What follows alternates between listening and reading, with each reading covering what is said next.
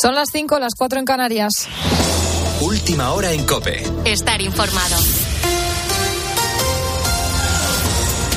La guerra cumple 311 días en Ucrania y en muchos puntos del país celebrarán la Nochevieja sin luz, agua o calefacción. Rusia sigue bombardeando el país, mientras que la Unión Europea asegura que no habrá impunidad para el Kremlin. Juanjo Prados. Tras los ataques del pasado jueves, el 90% de la ciudad de Leópolis ha quedado sin luz. Según las autoridades ucranianas, los misiles rusos están complicando las tareas de abastecimiento energético en una guerra que este fin de año cumple 310 días.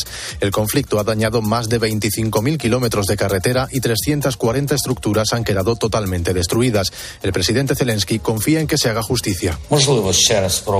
Lo volverán a intentar para que pasemos el fin de año a oscuras, pero no importa cuál sea su plan.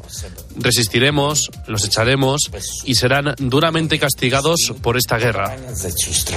El presidente Volodymyr Zelensky ha asegurado además que la defensa de sus tropas está siendo fuerte, mientras los presidentes de Rusia y China han mantenido conversaciones por videoconferencia en las que Putin ha ensalzado la buena relación técnico-militar que guardan ambas potencias.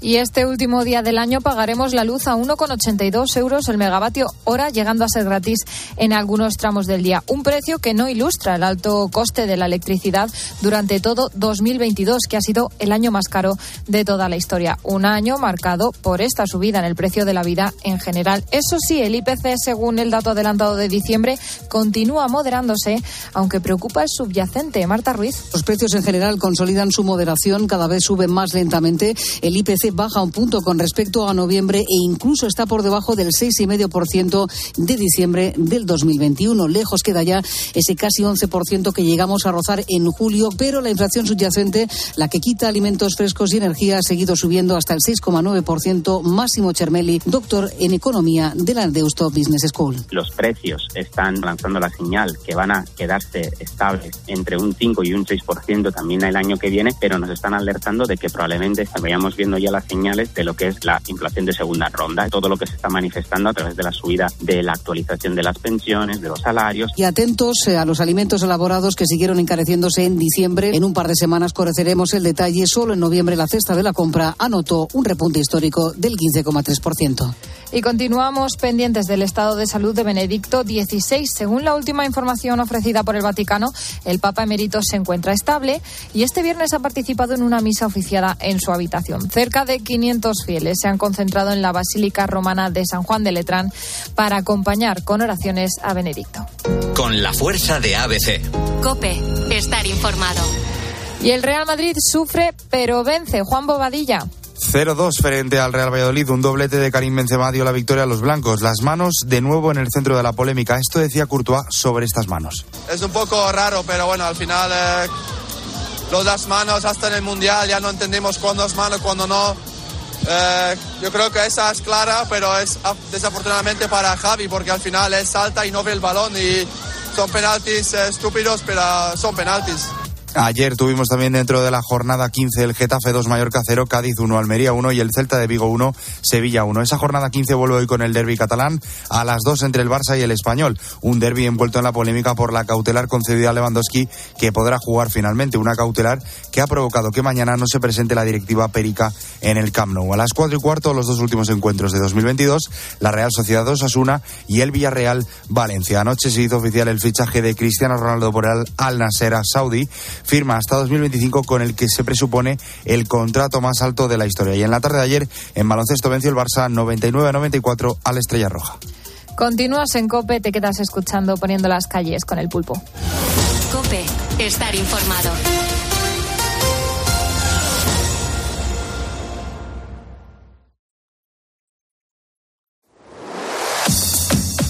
Carlos Moreno, el pulpo. Poniendo las calles.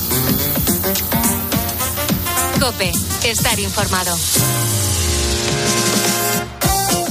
Tenemos por delante casi una hora cargada de buen rollo. Eso es lo que hacemos de lunes a viernes de 4 a 6 de la mañana. Y eso es lo que vas a poder comprobar cada sábado en este mismo horario, en Poniendo las calles de Lux.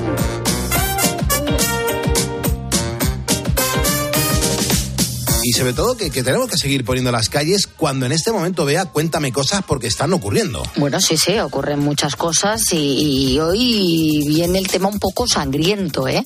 Yo lo primero que hago es irme hasta Italia, concretamente a Roma, donde este domingo la reunión de una comunidad de vecinos ha terminado como el Rosario de la Aurora. Se va a ver, se va a ver un follón que no sabe ni dónde se ha Te voy a decir una cosa, Pulpo. No es para reírse la cosa, ¿eh? No, no, no, Porque ha terminado fatal. Sí es verdad que las comunidades de vecinos, al igual que las suegras, son como conceptos que por general tienen mala fama. Tú dices suegra y suena ya la palabra, ¿verdad? Hay, hay suegras maravillosas, que han sido maravillosas a lo largo de la historia, pero la palabra ya suena eh, como despectiva. Muy ¿no? despectivo, sí, Efectivamente, ya por, por la connotación que tiene. Y comunidad de vecinos lo mismo. Esto es una cosa que tú ya piensas y es follón, bronca, movida, derrama. Son palabras que te... Comunidad de vecinos. En las comunidades hay mucho jeta, ¿eh? de todas formas. Bueno, lo que hay es mucha gente, entonces al final hay de todo. claro, Jeta y gente. sí, claro, por eso todos, todos los que vivimos en pisos y demás, siempre decimos, ay, por favor, lo que daría yo por una casa baja en el monte. Claro, no tener que compartir tabique con nadie. Bueno, eh, sino que se lo digan a Alex de la Iglesia, que un- una de sus grandes obras maestras se desarrolla en un edificio precisamente porque sabía que él ahí podía Hombre. encontrar trama sangrienta. Hombre, claro. O sea, tú ahí lo mm, dices, si tengo que esmerarme muy poco para que esto salga adelante. Es verdad. También a los creadores de dos de las series más exitosas de nuestro país, Aquí no hay quien viva y la que se avecina, que lo mismo se desarrollan en una comunidad. Y es que si tú reúnes a un grupo de personas y las pones a convivir compartiendo zonas comunes, sabes que Aquí hay tema, pero vamos. pero vamos, siempre hay una bronca. Bueno, la verdad es que no sabemos qué es lo que ocurría en esta comunidad de vecinos de Roma, pero debía ser algo muy gordo lo que pasaba, ¿eh? Porque puf, lo que ha sucedido pasa de castaño oscuro. Al parecer, los propietarios estaban llamados eh, de buena mañana a una reunión que se iba a celebrar este domingo en un bar cercano. De repente, a- habían quedado a las 9 de la mañana, ¿eh? De un domingo. Prontito para un domingo. Sí, sí. De repente, cuando llevaban pocos minutos, uno de los vecinos que no había acudido previamente irrumpe en el local, cierra de un golpe, iba armado y al grito de os voy a matar a todos, tú imagínate, cuando, cuando tú dices que tienes a un vecino que... vecinal, ¿no? Tú cuando tú dices que tienes a un vecino que se pone muy nervioso en las reuniones, ríete. Se- dijo, os voy a matar a todos, se lió a tiros con los que estaban allí, incluidos los administradores que presidían el encuentro. ¿Qué coño está pasando? Eso es lo que pensaría más de uno. Pero ¿esto qué es lo que está pasando? Al parecer el conflicto con este vecino homicida venía de lejos. En varias ocasiones, al parecer, les había amenazado por diversas disputas sobre la comunidad. Pero claro, nadie nunca pensó que pudiera llegar a esto. Que se presentó armado No, no, no, claro, está claro. en la reunión, diciendo os voy a matar a todos. Imagínate qué ida, qué ida de pinza. De hecho, en este sentido yo estoy muy de acuerdo con Ernesto Sevilla, Pulpo. En nada habrá algún vecino que se le va a preguntar allí, los medios romanos, estoy convencida de que le van a preguntar a los vecinos, pero vosotros os esperabais esto. Y, y seguro que, que más de un vecino va a decir, no, pues parecía muy normal, saludaba, el ahora detenido, que por cierto ya ha sido detenido. Pero claro, mira, Siempre que pasa algo malo en la tele, que alguien hace algo horrible, sale su vecino y dice, pues parecía un tío normal. en mi vida he tenido yo un vecino normal. En mi vida. A lo mejor por eso sigo vivo. También puede ser. Es tal cual. Claro, en mi vida yo no he tenido ningún vecino normal. Yo tengo a cada vecino con su pedrada. ¿A ti te ocurre lo mismo? Que sí, que sí, que sí. en Pero la pedrada guapa, ¿eh? Sí, sí, en mi comunidad ahí cada uno. Están los que se aprovechan de, la- de los espacios comunes para hacer los propios. Hombre, que se han sacado un zapatero. Sí, Yo sí, tengo una que se ha sacado un zapatero Sí. en la puerta. Sí, aquí hay, hay, hay alguno que se monta sus estanterías, que, que se monta almacén de bicicletas, en fin, eh, que se monta un, un mueble y, y guarda los abrigos del invierno y lo, y lo deja en la plaza de garaje. En la plaza de garaje. Claro, y, y no nos damos cuenta, y es un tema muy serio, que, que es que la aseguradora, en caso de un incendio, Claro. ocurra cualquier cosa, deja de cubrir ya no solamente a ese vehículo dañado eh, en esa plaza, sino que, que no cubre a los demás. Claro, claro, todo. Si es que ahí viene, ahí viene ese problema. Lógicamente, un enser en una plaza mm, privativa no hay ningún problema. El problema es el seguro, que te dice, oiga, ese enser no está en su sitio. Tremendo. Con lo cual, yo me lavo las manos. A mí, mm, mi casa es bastante más pequeña que la tuya y me ha sucedido, y el portal también, y, y nos ha sucedido de encontrarnos lo que te estoy contando, zapateros eh, en la puerta. Eh, ya en la puerta, o sea, en la puerta, vamos, ocupando un espacio de, de lo que es el pasillo de, Sí, sí, sí, de la comunidad. Pero la más gorda la tienen unos amigos míos que da, es como una especie de mancomunidad. Entonces, el patio, o sea, la puerta de la cocina, de los bajos, da a un patio, pero que eso hay- son mm, varios edificios. Lo único que el patio lo comparten, Claro. pues eso, varios números.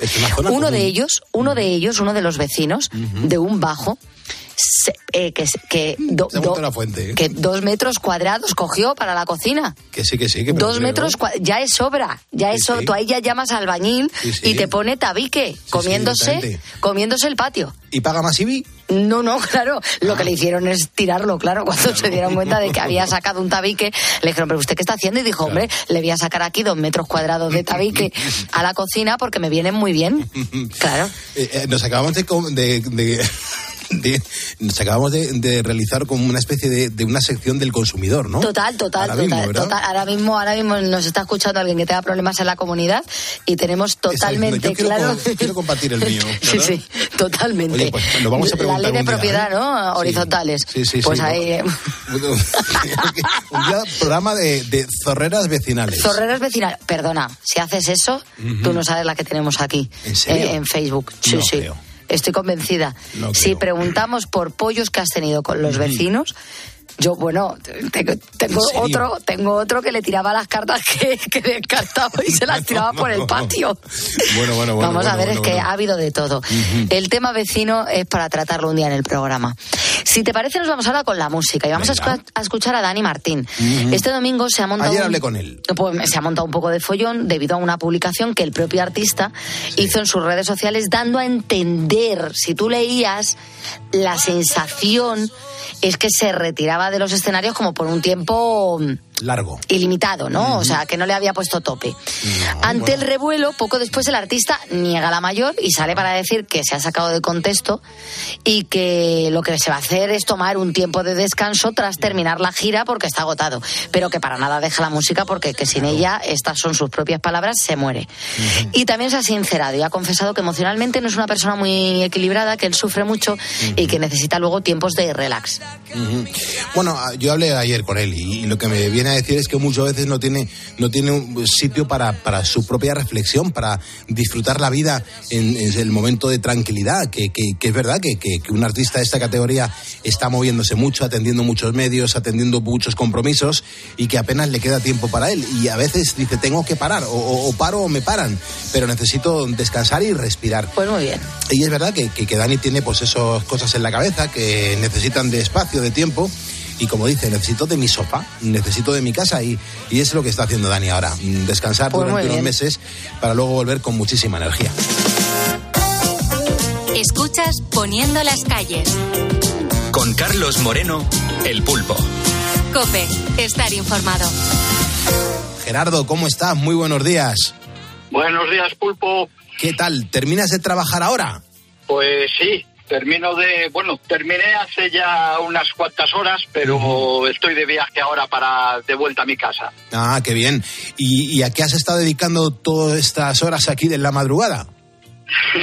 Pues estas horas a, via- a viajar y anterior estaba montando un mueble de un mueble para una en una vivienda. A veces Eh. no pensamos que montar un mueble es sencillo y es fácil y, y siempre hay alguna que otra complicación, ¿eh? Sí, bueno, depende de los tipos de, de muebles. Nosotros nos dedicamos más a muebles de en tiendas normalmente de Inditex y entonces montamos todo lo que es la, la tienda. En este caso era en una vivienda particular, pero también era pa- para Inditex. Ah, qué bueno. A lo mejor era como un showroom o algo así. Eh, sí, bueno, era un mueble de, de pared tipo como si fuera de pladur, pero era todo todo en madera y había que irlo montando todo a piezas. Bueno, Qué bueno, qué bueno. O sea que esos muebles que vemos en las tiendas eh, luego se pueden montar perfectamente en una vivienda, en una casa normal y corriente. Eh, bueno, algunos sí. Este era especial hecho para, para la vivienda, en especial está. Para esta vivienda, nos lo pidieron. Ese- y, y tenía que ser bueno ese mueble. Por como estás hablando, estás ocultando algo. No, era, era bueno, era bueno y daba, daba trabajo porque además, bueno, pues eh, al ser viviendas eh, particulares, pues te exigen más, no es igual que en una tienda, que bueno, tampoco se mira mucho el acabado, pero en una vivienda particular hay que, hay que acabarlo bien y además la forma de trabajar es, es totalmente distinta, tienes que ir, dejarlo todo muy limpio, recogido y no puedes, no puedes trabajar igual que, que en otra tienda. Hay que ver qué qué caro es un mueble lacado, ¿eh? Sí, son, son caros y estos, y estos que son montados pieza a pieza, pues más todavía. Claro que sí. No, o sea que, que Gerardo, ¿de qué te has encargado tú? ¿Qué piezas se está montando? ¿Cómo, cómo es el mueble? Pues el mueble completo, eran una parte de estanterías, una parte de mueble para, para televisión, otra parte de mueble para tapar un radiador y, y el aparato de aire acondicionado para que no se viera y después, bueno, y algunas cosillas más aparte. Qué bueno, Gerardo, qué crack. ¿Y tú de dónde eres? ¿Por dónde has estado liado haciendo eso? Pues mira, yo soy de León, ahora mismo estoy viviendo en Noya, en Coruña, y, y estuve montándolo en Madrid. Qué bueno. O sea que, Qué bueno, vea. que bueno, ahora ya con ganas, de llegar a casa a ver a mi mujer, que ya lleva dos días sola. Ajá, anda, como te esté esperando y, le- y te diga que le montes otro. Ah, bueno, pero mañana, hoy, hoy ya no, mañana. Qué grande, Gerardo. Oye, ¿qué años tienes? Tienes voz de, de ser una persona experimentada, ¿eh? Tengo 57. Ajá, qué grande. Pero bueno, a, a montar muebles llevo muy poco tiempo, ¿eh? Ya, ya, ya, ya. ¿Y, de- y desde cuándo eres ponedor de calles? Porque claro, el que estés aquí apareciendo con tanta, que tan, tan- con tanta soltura es porque ya no se escuchaba desde hace tiempo. Sí, sí. Yo antes estaba trabajando en gas natural. Ajá. Estuve 30 años y este año me, me prejubilé de la empresa. Y bueno, antes como estaba de retenes y andaba por, de una central para otra, pues os escuchaba. O cuando estaban centrales de noche también. Y ahora, bueno, cuando viajo también os, os escucho. Qué bien, Gerardo. Pues yo te agradezco un montón que, que estés aquí poniendo las calles con nosotros. Yo un mueble no te puedo hacer, pero sí que te vamos a hacer el diploma oficial de ponedor de calles que con mucho cariño, pues eh, lo hemos hecho nuevo para esta temporada y espero que lo disfrutes porque, porque te lo mereces, Gerardo. Y, y- y espero que estés notando el, el abrazo que te estoy dando en este momento. Lo noto, lo noto. Se nota que, bueno, tenéis muy buen rollo y animáis mucho. Por cuando estamos trabajando o estamos de viaje, eh, se agradece. Qué bien, qué bien, Gerardo. Pues que vaya muy bien, que descanses, que dé mucho beso a tu mujer y te agradezco un montón que formes parte de nuestra comunidad de ponedores. Cuídate mucho, Gerardo. Igual, gracias a vosotros.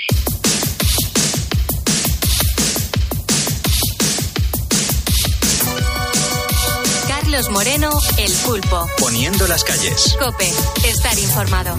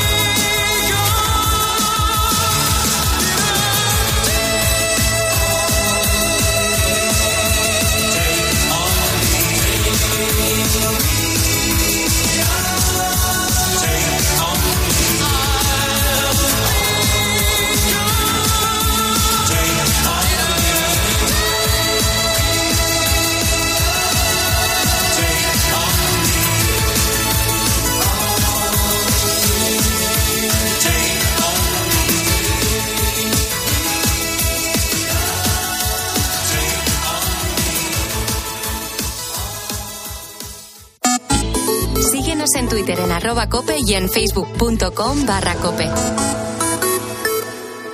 Eh, estar muy motivada en mi trabajo y... Todo salud, que es un poco típico, pero que realmente cuando, cuando nos falta es cuando más lo echamos en falta. Lo que pienso conseguir en este 2023 es personalmente intentar ir menos acelerada. A ver si lo consigo, que voy siempre corriendo en esta vida a todas partes. Y profesionalmente, que tú que me estás escuchando estés siempre bien informado y entretenido con las historias que te contamos en mediodía. En Mediodía Cope, Pilar García Muñiz vive contigo la ilusión de un nuevo año juntos. Feliz año nuevo. Escuchas Poniendo las calles. Con Carlos Moreno, El Pulpo. Cope, estar informado. Seguimos en la cadena Copa y seguimos poniendo las calles. Yo soy Carlos Moreno el Pulpo y recuerda que tú, por escucharme a esta hora, eres un ponedor de calles y eres fundamental para que esto funcione, pues como tiene que funcionar. Mira, vamos a prestar atención a esta historia porque seguro que se te va a encoger el alma y te van a venir a la cabeza un montón de opciones para poder echar un cable. La gran mayoría de nosotros, eh, es verdad que tenemos la suerte de tener, pues, una buena salud, en líneas generales, ¿no? Pues achaques tenemos todos y más según pues eh, van pasando los años. Pero insisto en que la gran mayoría de nosotros no nos podemos quejar y, y debemos dar gracias. Yo sé que hay parte de nuestra audiencia que justo nos sigue por, por todo lo contrario, porque pues padece algún tipo de dolencia. Y a estas personas siempre pues les mandamos todo nuestro ánimo, nuestro cariño. Yo he mandado aquí mi trocito de corazón para la gente que está luchando contra alguna que otra enfermedad. Pues hoy vamos a hablar con una joven a la que le diagnosticaron epilepsia y lejos de achantarse, pues le ha plantado cara eh, dedicándose a explicar a la sociedad entera qué es, esa, qué es esta enfermedad, ¿no? Ella se llama Andrea Lozano, es lolito epiléptico y hoy nos va a ayudar a poner las calles. Andrea, buenos días. Buenos días, Pulpo. ¿Qué tal? Muy bien. ¿Y tú cómo estás? ¿Te ha costado madrugar o no? No, no, no ha sido para tanto. A veces cuesta más, pero bueno. Genial. Eh, ese alter ego llamado Lolito epiléptico, ¿de dónde sale? Porque a mí me escribiste con esto la primera vez. Sí, te cuento la historia. Eh, a mí me gusta mucho comer comida china y me encantan los rollitos de primavera. Y cuando empecé con la idea de hacer la web para hablar sobre epilepsia, para hablar sobre mí, estaba comiendo eh, en un chino con unos amigos. Y yo estaba diciendo, yo no quiero llamarme Andrea Lozano. Yo quiero ponerle a esto un nombre, quiero ponerle humor y quiero, quiero hacer algo. Y bueno, vinieron a mm, preguntarnos qué queríamos comer. Yo dije que quería rollito de primavera y me dijo un amigo, Andrea, ya lo tienes, tú tienes tu propio rollito.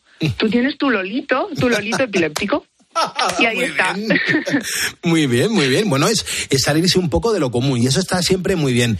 Pero Andrea, hoy estamos aquí para dar a conocer y acercar pues lo que realmente es la epilepsia. A mí me encantó cuando me propones, Pulpo, echaros un cable, un cable. ¿Tú crees que en tu programa podemos tocar ese tema?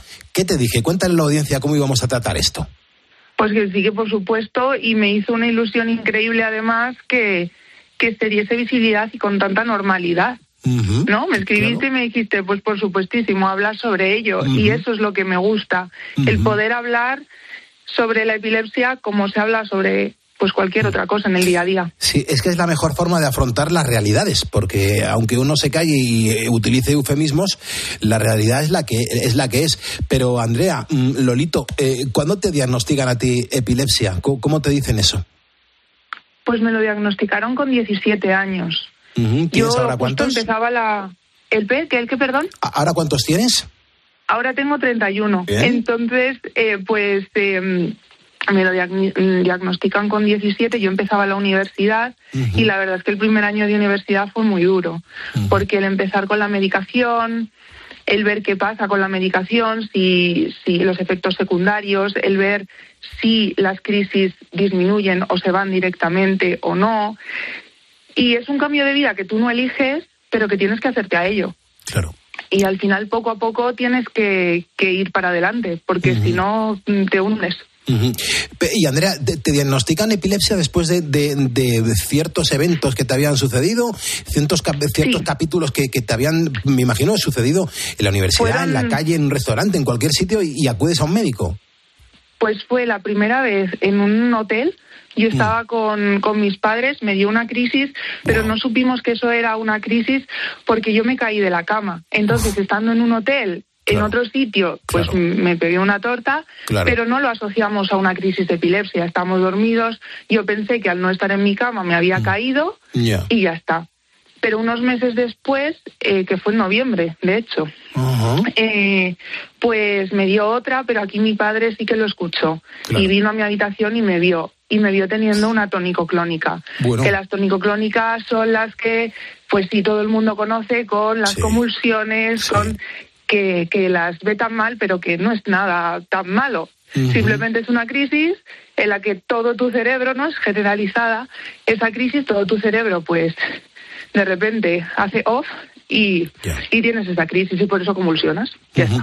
Convulsiona en la lengua, eh, se retuercen los dedos. Yo he visto una crisis en la Puerta del Sol en Madrid hace un montón de años. Yo era pequeñito, ¿eh? Yo era pequeñito y me impactó muchísimo. Pero fíjate, ahora tengo la oportunidad de tener un programa de radio, dar oportunidad de que esto se sepa que sucede y también, pues, conocer de qué manera podemos ayudar, pues, a, a toda la gente que sufre de, de, pues, de, esta, de, de estos síntomas, de estas enfermedades en las que, joder, si, si estamos un poco mejor informados, yo creo, mm, Andrea, que, que, que nos va a ir a todos un poquito mejor. Sí, porque la epilepsia, el problema que tiene es la desinformación. Claro. Y la gente, eh, pues, dice las cosas que conoce y que sabe y es normalmente de una forma errónea. ¿Qué hacer con una crisis tónico-clónica? Pues son cuatro cosas y es muy fácil. Es poner a la persona de lado, poner algo debajo de la cabeza porque están- estás convulsionando y te estás haciendo daño, sobre todo si has caído al suelo, poner algo blandito para que la persona no se haga daño, contar el tiempo, porque si son más de cinco minutos, aquí ya hay un problemilla, eh, llamar al 112 y luego, muy importante, no meter nada dentro de la boca. Lo diré mil veces, pero nunca hay que meter nada porque yo no me trago la lengua, estoy hablando. Ahora mismo mi lengua está conmigo. ¿Qué pasa? Que cuando ponemos a la persona de lado, la lengua se va para un ladito y así dejamos que, que entre el aire y ya está. No tocamos nada más, ni, ni coger a la persona que está convulsionando porque le vamos a hacer daño. ¡Buah, qué fuerte! Andrea, me imagino que esto que nos acabas de contar a todos los ponedores, a todos los oyentes de la cadena COPE, eh, esto lo habrás hablado con tus amigos, con tu familia, por si esto sucede en algún momento, que, sepan cómo te tienen que tratar, cómo tienen que actuar. Claro, sí, sí, y es algo que, bueno, yo cada vez que escucho o leo en algún sitio lo de meter algo dentro de la boca o la palabra así, ataque en lugar de crisis, yo ahí voy a llamar o a poner correo y a decirlo. Sí, sí, esa Muy soy bien. yo, esa soy yo. Muy ¿Que me hacen caso? Estupendo, que no, pues iré otra vez a decirlo. Claro. Oye, eh, Andrea, eh, Lolito, eh, ¿esto supuso un, un gran cambio en tu vida desde el momento que te diagnostican oficialmente que, que tienes epilepsia, que, te- que vas a tener además epilepsias eh, pues durante una gran parte de tu vida? Sí, porque en principio es una enfermedad crónica. Dependiendo de la edad también, por ejemplo, en la juventud, luego, conforme va creciendo la persona, puede que la epilepsia se vaya o no, dependiendo, pero es una enfermedad crónica. Entonces, para mí, sobre todo con 17 años, fue un cambio muy, muy grande. Estando en la universidad, eh, conociendo a gente nueva, yo quería hacer, pues, pues muchas, pues estás en la universidad, ¿no? claro. Pues, pues Claro, quieres como mi hacer hija. cosas nuevas. Claro, claro. Y, y no podía, me decían que no, aunque yo a veces hice alguna locura que otra, que el, por ejemplo, no, el, pues no, el no beber o en mi caso el no salir hasta muy tarde porque mis crisis suelen ser eh, es que tengo diferentes tipos, entonces yo aquí tengo de todo, pero suelen ser por la noche, sí, aquí, ¿para qué? Me encantaría abrazarte ahora mismo. Llame a ti. Te lo digo de verdad, o sea, eh, me me pareces, me pareces tan, tan genial eh, por cómo lo cuentas y sobre todo por las ganas que tenías de darlo a conocer, que, que lo estás contando con una naturalidad que te aseguro que toda la comunidad de ponedores está de tu lado. Es que a mí me encanta, mira, te voy a decir aquí una frase que suelo decir mucho. Una de las cosas que más felices me hacen en la vida es dar talleres de epilepsia en los colegios. Ajá, claro, claro. Porque los niños, además, el cómo te contestan, el cómo no Eh, eh, responden a lo que tú les cuentas y que lo normalizas de una forma tan buena que a mí te prometo que me hace feliz. Me encanta, me, me lo paso genial. Y me encanta hablar de epilepsia y hablar de ello. Me imagino además que te harán un montón de preguntas y unas preguntas que incluso te provocarán hasta gracia, ¿no? Porque para eso los chavales son geniales, ¿no? Sí, sí, sí, sí, sobre todo los pequeñines. Y eh, mira, voy a contarte un- una historia que es muy bonita. Muy bien. Sacar el pañuelo para la lágrima. y es que la primera vez que hice un taller, eh, pues cuando terminó la charla, vino un chico, eran con niños de sexto de primaria, y vino un niño y me dijo, oye Andrea, muchas gracias porque me ha gustado mucho el taller. Y le dije, pues encantadísima, digo, me alegro que te haya gustado y sobre todo que te haya servido. Y me dijo él, es que mira, em, yo tengo un primo que tiene epilepsia y estas navidades pasadas tuvo una crisis en casa y yo me fui corriendo cuando le vi, porque fue una tónico clónica, cuando le vi tirado en el suelo, le dejé con mi tío y yo me fui llorando con miedo. Y luego me dijo, pero ahora ya no voy a tener miedo y voy a saber cómo ayudarle. Claro, claro. Por eso, por eso es, claro, por eso es tan importante que lo hagas también en esos talleres, en los colegios, en las universidades, en las clases con los chavales y también aquí en un programa de radio que lo escuchan cientos de miles de personas. Es que tenemos que tenemos que saber actuar porque un ataque de epilepsia le puede suceder a cualquier persona en cualquier sitio, en un vuelo, en un restaurante, en un funeral, en un coche o en, o en un avión. Si es que puede suceder en cualquier momento y tenemos que saber Todos actuar. tenemos cerebro. Claro, es que es verdad. Y aparte que a ti la primera vez que te da eh, eh, el, el primer ataque, tú, tú no sabías que ahí había algo que no estaba funcionando correctamente, ¿no? Tú no sabías que eso te iba a pasar. Ni idea. De hecho, eh, a mí me diagnosticaron verazmente, por decirlo de alguna forma, ¿no? A mí me dijeron con las primeras crisis que yo tenía un tipo de, de epilepsia, pero con el paso de los años eh, me diagnosticaron de nuevo y me dijeron realmente lo que me pasaba, o sea, el, el porqué de, de la epilepsia. Aunque yo tengo una epilepsia, o sea, que no se sabe de dónde viene, ¿no? Pero me dijeron dónde estaba concretamente y entendí, por ejemplo, que a mí me cuesta muchas veces eh, hablar. Hay palabras que no me salen y entonces entendí por qué, porque está en esa zona, en la zona del lenguaje del cerebro. Cuando tengo unas crisis que son focales, yo me entero de todo lo que me pasa y me cambia la zona de, de, de la habitación en la que estoy, los colores, entendí por qué me pasaba y es porque está en esa zona de la visión ese, ese foco mm, de neuronas que pues que no actúa bien. Entonces entendí todo mucho mejor y dije, anda, es por esto. Claro, claro. Eh, Andrea, ¿de dónde eres? Yo soy de Madrid, de hecho vivo en Villalba.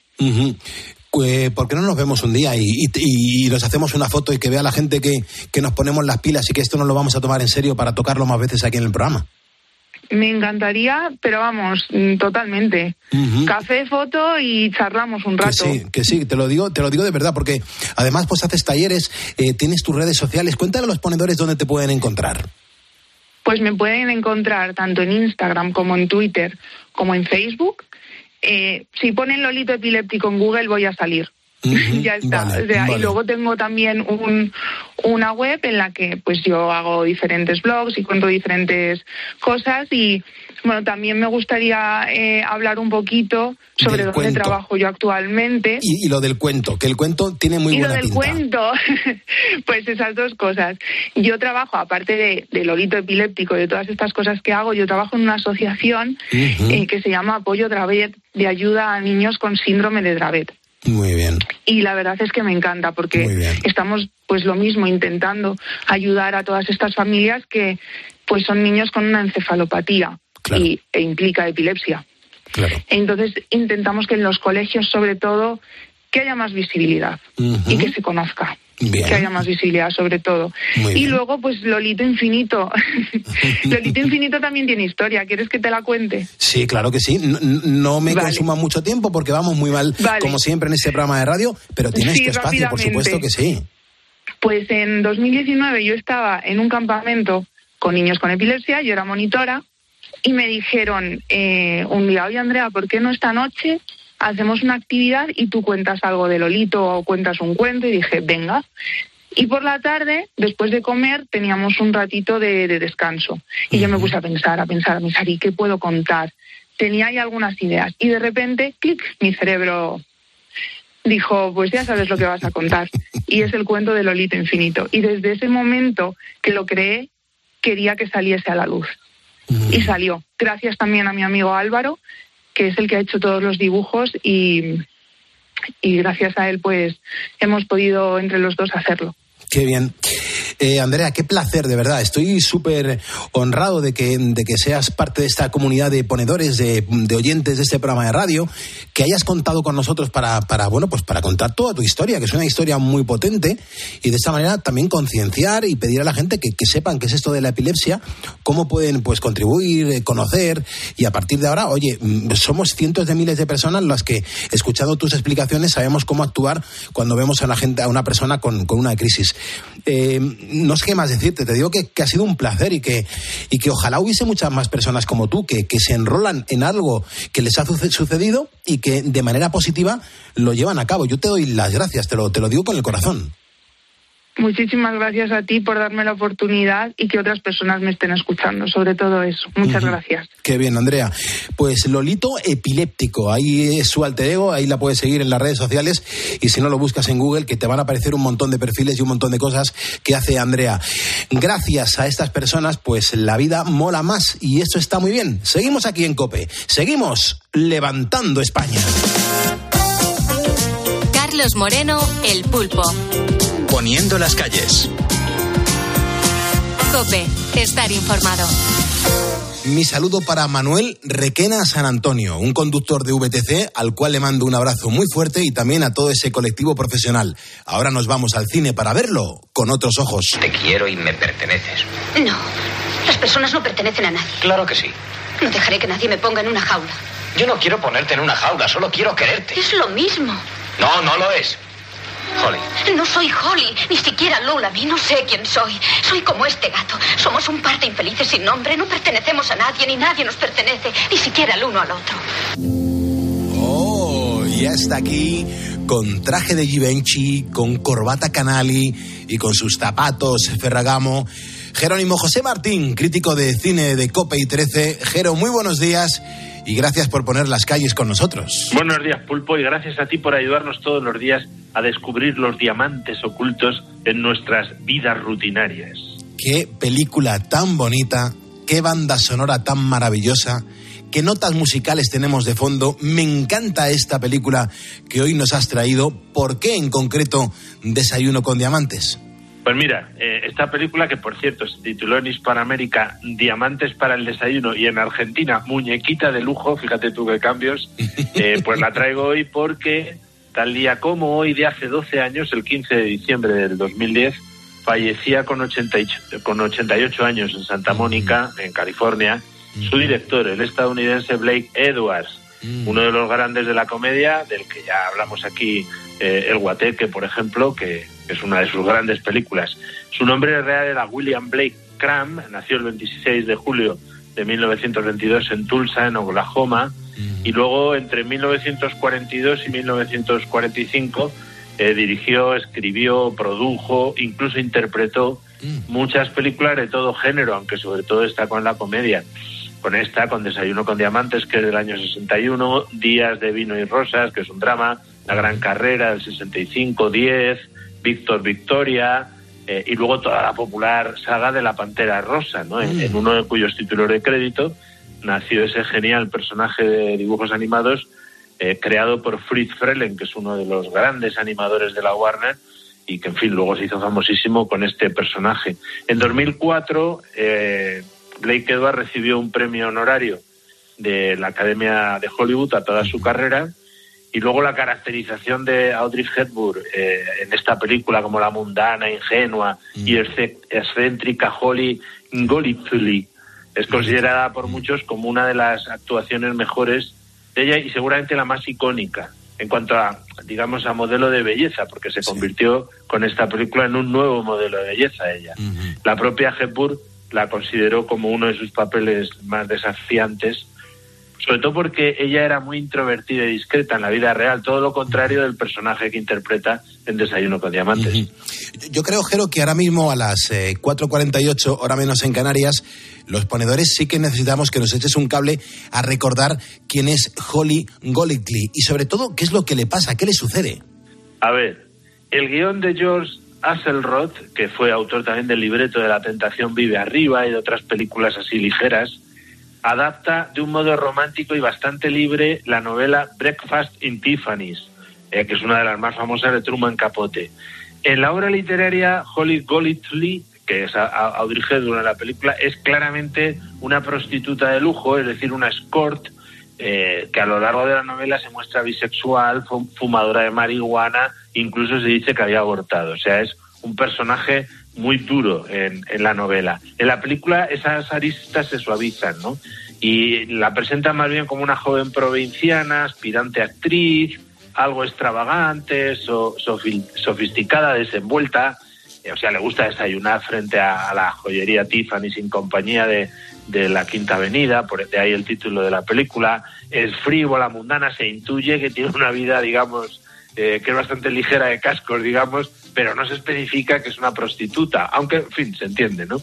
Convive con su gato y luego realmente es encantadora. Y luego, como se codea con la alta sociedad de Nueva York, pues, en fin, es bastante atractiva, ¿no?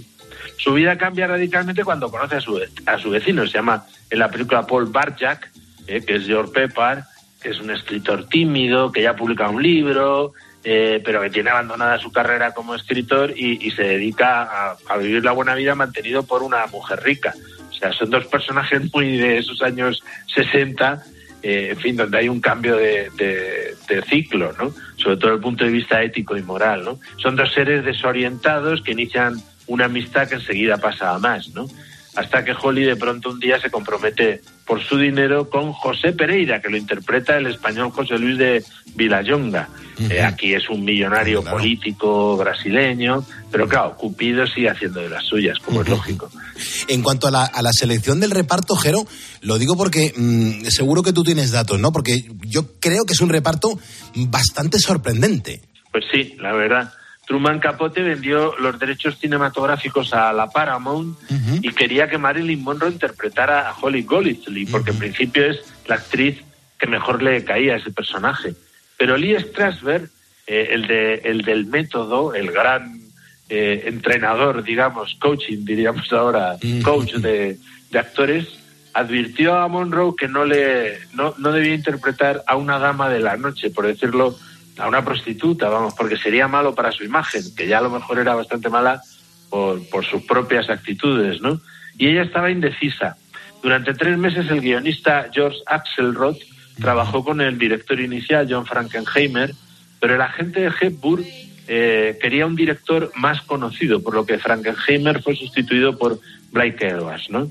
O sea, porque enseguida ya optaron por Audrey Hepburn, ¿no? Y ya que la veían dudosa a Marilyn Monroe. En cuanto entró Edwards, se descartó a Marilyn definitivamente, Shirley MacLaine y a Kim Novak, que también habían intentado conseguir el personaje, y ya fue definitiva la elección de Audrey Hepburn. Ya. Eh, de hecho, Capote aseguraba, Paramount me traicionó en todos los sentidos con la actuación, porque él quería ver en ese personaje a Marilyn Monroe, ¿no? Eran muy amigos, además. Por cierto, Audrey Hepburn cobró 750 mil dólares, convirtiéndose así en la segunda actriz mejor pagada de la época después de Elizabeth Taylor. Esto es interesante, sobre todo ahora que destacamos mucho la igualdad varón-mujer en estos ámbitos, ¿no? Tampoco Josh Pepper fue la primera opción. El papel le llegó de rebote, cuando por incompatibilidad de fechas, que es lo típico en todas las estrellas, lo rechazó Steve McQueen, ¿no? Pues está bien ver a Steve McQueen en ese papel. Ya tenía otros compromisos y no pudo hacerlo. Y por supuesto el aristócrata español, ya lo hemos citado, José Luis de Vil- Villayonga, encarna a este millonario brasileño José da Silva Pereira, con el que Holly llega a estar prometida. Fue una de las muchas apariciones que tuvo este aristócrata en películas de Hollywood, porque hay- esta es de las más largas, pero en otras aparece de vez en cuando en lo que siempre se llama un cameo. ¿Y, y el rodaje qué tal fue? Pues mira, comenzó en la Quinta Avenida, justo frente a la tienda insignia de Tiffany Co. eh, el, el- el 2 de octubre de 1960. La mayoría de los exteriores se filmaron en Nueva York y todos los interiores, excepto algunas partes que están dentro de la propia tienda de Tiffany uh, Company, eh, fueron filmados en un set de los estudios Paramount de Hollywood. La secuencia de apertura, eh, que es mítica, en la que Holly mira fijamente el escaparate de Tiffany mientras se come un croissant, eh, fue muy difícil de filmar porque, aunque era un concepto simple, se descontroló porque había muchísima gente asistiendo a la filmación. Se debió ocurrir porque fue a primera hora de la mañana y un domingo. Eh, de hecho, eh, eh, durante la preparación de la secuencia casi se electrocuta por un accidente un miembro del equipo. Además, esto a la gente claro, le cuadra, ¿no? Audrey Hepburn sentía aversión total por bollos, pasteles y corazón, con lo cual tampoco le hacía mucha gracia comerse el, el corazón en la escena, ¿no? Eso sí, eh, fue la primera vez en su historia, parece ser, que abrió el domingo este establecimiento, porque como se requería que la calle estuviera completamente desierta, eh, lo mejor era un domingo a primera hora. Aún así, insisto, se congregó muchísima gente para ver la filmación de, de la secuencia que es magistral. De hecho, el vestido que ella lleva, claro, ya se supone que viene de un sarao y directamente va con el vestido de noche paseando por esa calle, comiéndose el croissant del desayuno y tomándose un café. Eh, en 2007 se subastó ese vestido, que es un, un vestido maravillosamente diseñado por Hubert de Givenchy, que fue su, su, digamos, modisto particular a partir de, de esa película. No, seguramente ya antes habían hecho cosas juntos, pero lo fue a lo largo de, tu- de su carrera, salvo en su primera película, que estaba con Edith Head de figurinista, que aquí estaba de supervisora del vestuario. También es una de las grandes figurinistas de la historia del cine, ¿no? Pero vamos, ese vestido es emblemático totalmente de Audrey Hepburn como nuevo modelo de belleza, ¿no? No, Claro, pues pagaron por él en la subasta 460, no, 467.200 libras, es decir, unos 700, 700 más de, siete- de 700.000 euros, o sea, una sí. burrada, Sí. que se destinaron, por cierto, a dos escuelas en Bengala promovidas por el escritor francés Dominique Lapierre, al que podemos rendir homenaje aquí, porque falleció la semana pasada, si no me equivoco. En el apartamento de Paul, de, interpretado por George Pepper, aparece un gran retrato de Carlos III de España. Es otra de las presencias de España en la película. No se sabe muy bien por qué tiene a Carlos III, pero ahí lo tiene. N- No está mal que siempre España deje su semilla en alguna gran película, alguna gran obra, en, en algo, en un acontecimiento que luego vayan pasando los años y que nos puedan recordar de que ahí estuvo presente España. Jero, ¿no te puedes ir sin contarnos algo de la banda sonora de Desayuno con Diamantes? Bueno, pues que es antológica. Bien. Eh, ya hemos dicho que el tema principal es esa melodía, eh, Moon River, que la canción fue compuesta, arreglada y dirigida por Henry Mancini, eh, con letra de Jo- Johnny Mercer. Toda la, toda la banda sonora es una versión, digamos, desde desde diversas perspectivas y con diversas técnicas de ese tema. Eh, con ella Mancini y Mercer ganaron el Oscar a la mejor canción original en 1961 y Mancini el Oscar a la mejor banda sonora original. Él había visto el musical Una cara con Ángel, en el que Audrey Hepburn canta una canción de George Gershwin, nada menos, titulada How Long Has This Been Going On? Eh, y claro, se quedó prendada de ella e hizo la canción pensando mucho en el, eh, en, digamos, en adaptar eh, la melodía al rango vocal de la actriz, con lo cual queda genial, ¿no? Enseguida, Moon River se convirtió en un clásico y ha sido versionada por todos los cantantes, eh, incluido Frank Sinatra.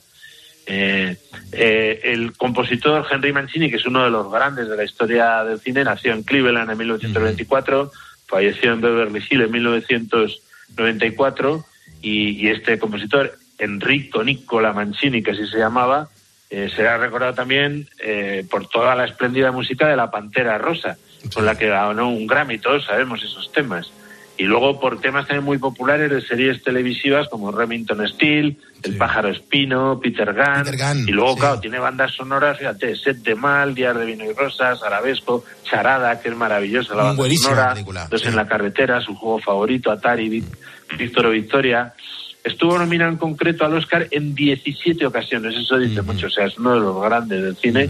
Lo obtuvo en cuatro. Las dos que ganó con Desayuno con Diamantes, recordamos, Mejor Música y Mejor Canción.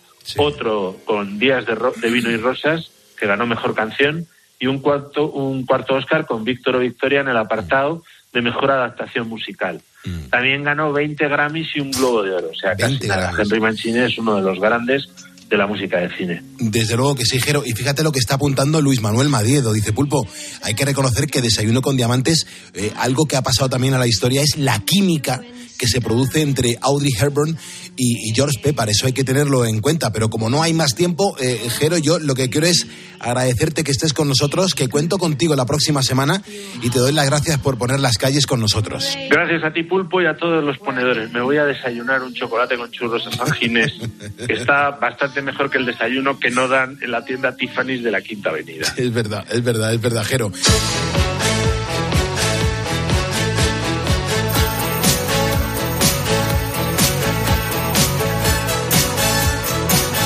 Ya en Facebook 84.636 ponedores.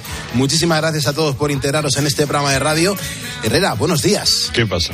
Ayer me pusiste los deberes. He disfrutado muchísimo con una canción que conocía y que hacía un montón de años que, que no había vuelto a escuchar. Esto es una obra maestra. Maestra, maestra, esto, el año internacional de la geofísica, eh, Donald Fagan, en, en un derroche de clase como el que nos tiene acostumbrados. Es que poco más se puede decir de una canción que se lanza en el 82, que es la protagonista de un gran disco y que este hombre ha hecho y construido unas obras musicales eh, francamente magníficas.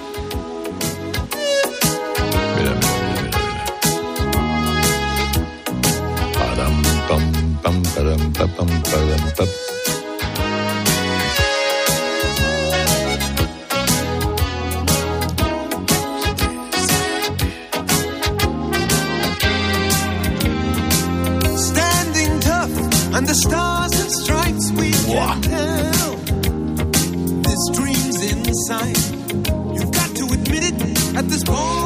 veas tú que en los 80 también tuvieron en su principio algunas muestras de em, clase y dignidad. ¿eh? Sí, la verdad que sí. De todas formas, tú, eh, tú eres más de cobra hacia los 80 en líneas generales, aunque En líneas generales, eh, sí, sí, sí. hay cositas que, con las que no puedes y, y además que es que no hay nadie que te pueda convencer de lo contrario. Exacto. Sí, soy muy mayor ya para eso. Correcto. Es como con lo de la mantequilla, es que... Sí, bueno, pero eso es una cuestión ya biológica. Bueno, no es una cuestión biológica de nada. o Tú, uno se acostumbra a un sabor en un mo- momento dado y... No, no, no, no, vamos ¿Cómo que no? La, la- la lactosa es un disacárido que me produce ante la falta de lactasa para disociarlo y por lo tanto permitir su absorción eh, eh, intestinal. eh, hace- pues ahí, ahí las consecuencias mm, eso son un arco muy amplio, desde un shock anafiláctico hasta náuseas, diarreas, aparte de que el sabor es repugnante, claro.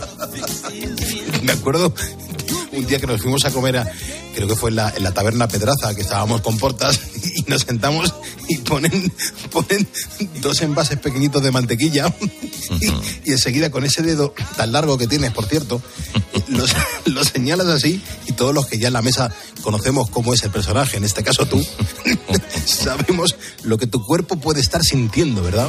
Sí, sí, sí. Repugnancia absoluta. Me parece una degradación eh, Sí, no, de los una restaurantes ¿no? poner una un envase con mantequilla para sí, es- es, eh, desdice mucho a eh, y eso que fíjate yo soy de la taberna Pedraza Muerte ¿eh? Claro, no, enseguida nos trajeron un aceite de oliva virgen extra que estaba Correcto, espectacular. claro fíjate la diferencia anda que es lo mismo ¿eh? Y ahí estuvimos mojando como unos campeones. Eso Bueno, escuchando a Donald Fagen, eh, hoy también tenemos que acordarnos de, de una gran banda sonora que se lanzaba en 1977 y yo creo que esto es de lo mejorcito que tiene esa banda sonora. Estamos hablando del Saturday Night Fever. de película Mm, maravillosa.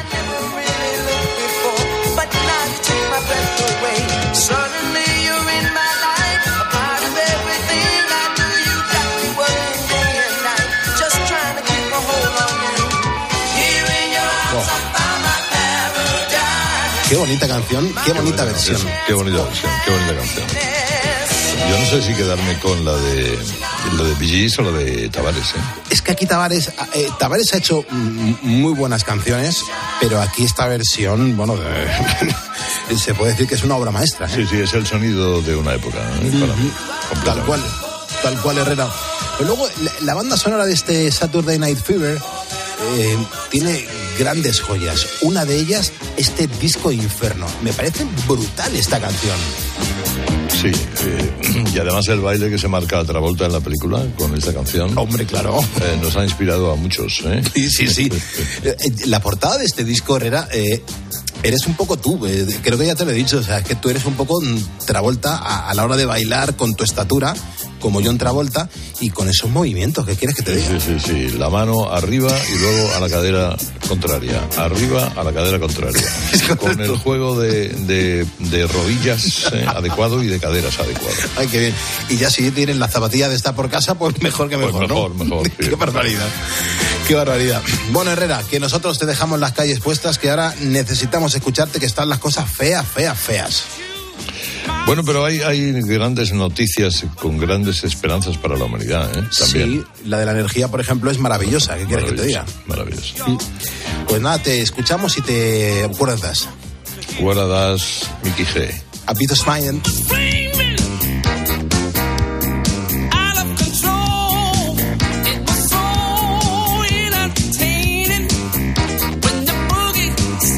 Poniendo las calles deluxe deja paso a la información, pero el próximo sábado volvemos. Recuerda que nos puedes escuchar de lunes a viernes de 4 a 6 de la mañana para poner en marcha todo un país, nuestra España. Y los sábados recuerda, como el perfume, te lo damos todo concentrado. Sé feliz.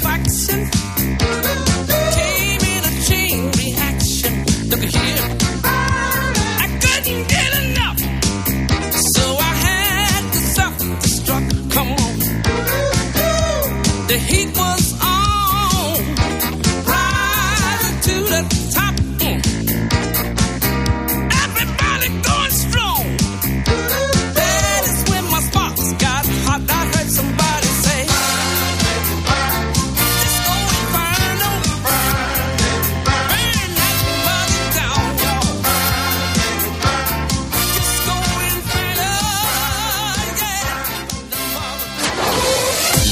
editorial. Cadena Cope.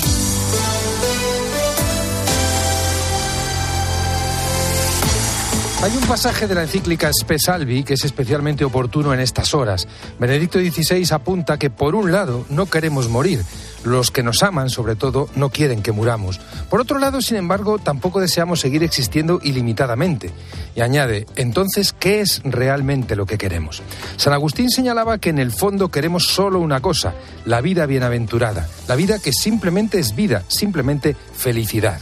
No conocemos esta verdadera vida y sin embargo sabemos que debe existir algo que no conocemos y hacia lo cual nos sentimos impulsados.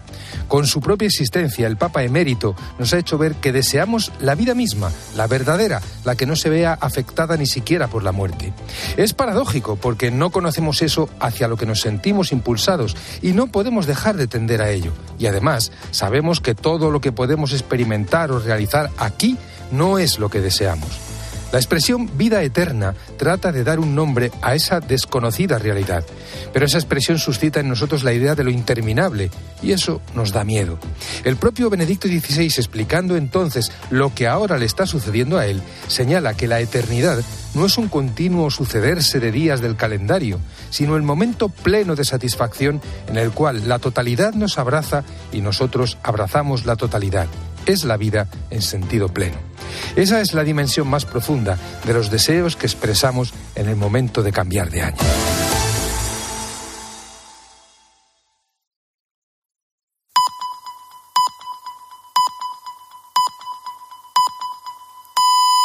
Son las seis, las